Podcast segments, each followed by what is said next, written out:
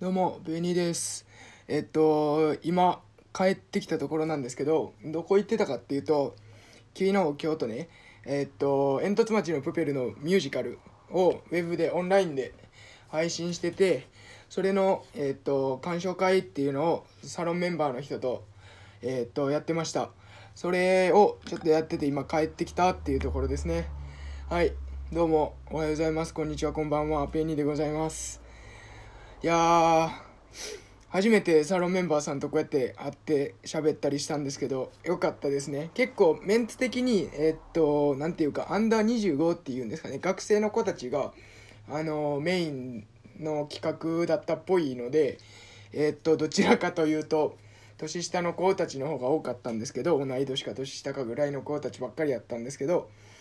いや良かったですね。てか若いですね。やっぱり。今だ言うて僕も大学院生やってるんですけども言うて言うてだって僕25ですから一番下やったら19歳とか大学1年生ですからね。何年前やっちゅう話ですからねほんまに。い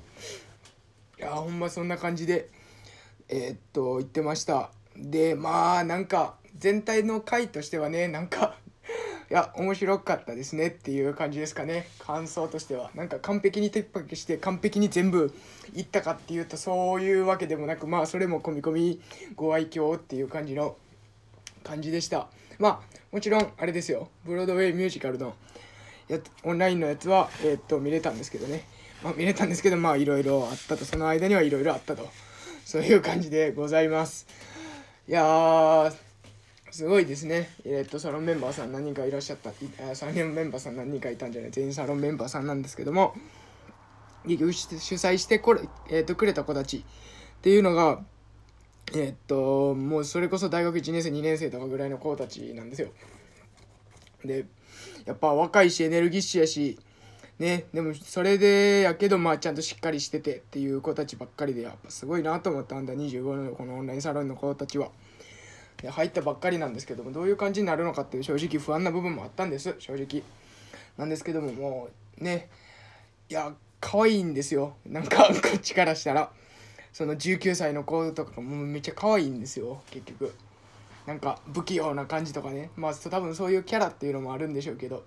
ていうところもあったりして。いや本当に良かったです。なんかこういう集まりみたいなのは結構ちょくちょくやってるっぽいのでそういうのもまた行ってみたいなってすごい思いましたね。なんか途中だとその結局何会場かあって皆さんブロードウェイのミュージカルオンラインで見ましょうっていう回で各会場を Zoom でつないでみたいなこともやってたんですけどもまあ面白かったですね。ある会場ではどんちゃん騒ぎしてたりある会場ではなんかずっとけん玉やってるみたいなね。ほんまななほんま自由やなっていう感じだったんですけども。いやまあそういう感じで楽しかったですっていうまあご報告っていうか感想っていうかお酒も入ってるんでちょっと半分酔っ払ってるところもあるんですけども。まあそういう感じでぜひぜひ皆さんまだえーっとシルクハットの方でねえーっと何やったっけクラウドファンディングか。シルクファシルクハットのそのクラウドファンディングの方で多分まだいけるのかなどうなってんのやろ。期限的にどうなんか分かんないですけどもしかしたらまだいけるかもしれないんで30日まではねアーカイブで見れるので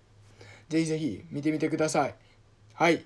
ということでこの今回はこの辺ではい。西野エンタメ研究所のオンラインサロンが楽しそうだなと思った方はぜひぜひこの放送に対していいねをよろしくお願いします。また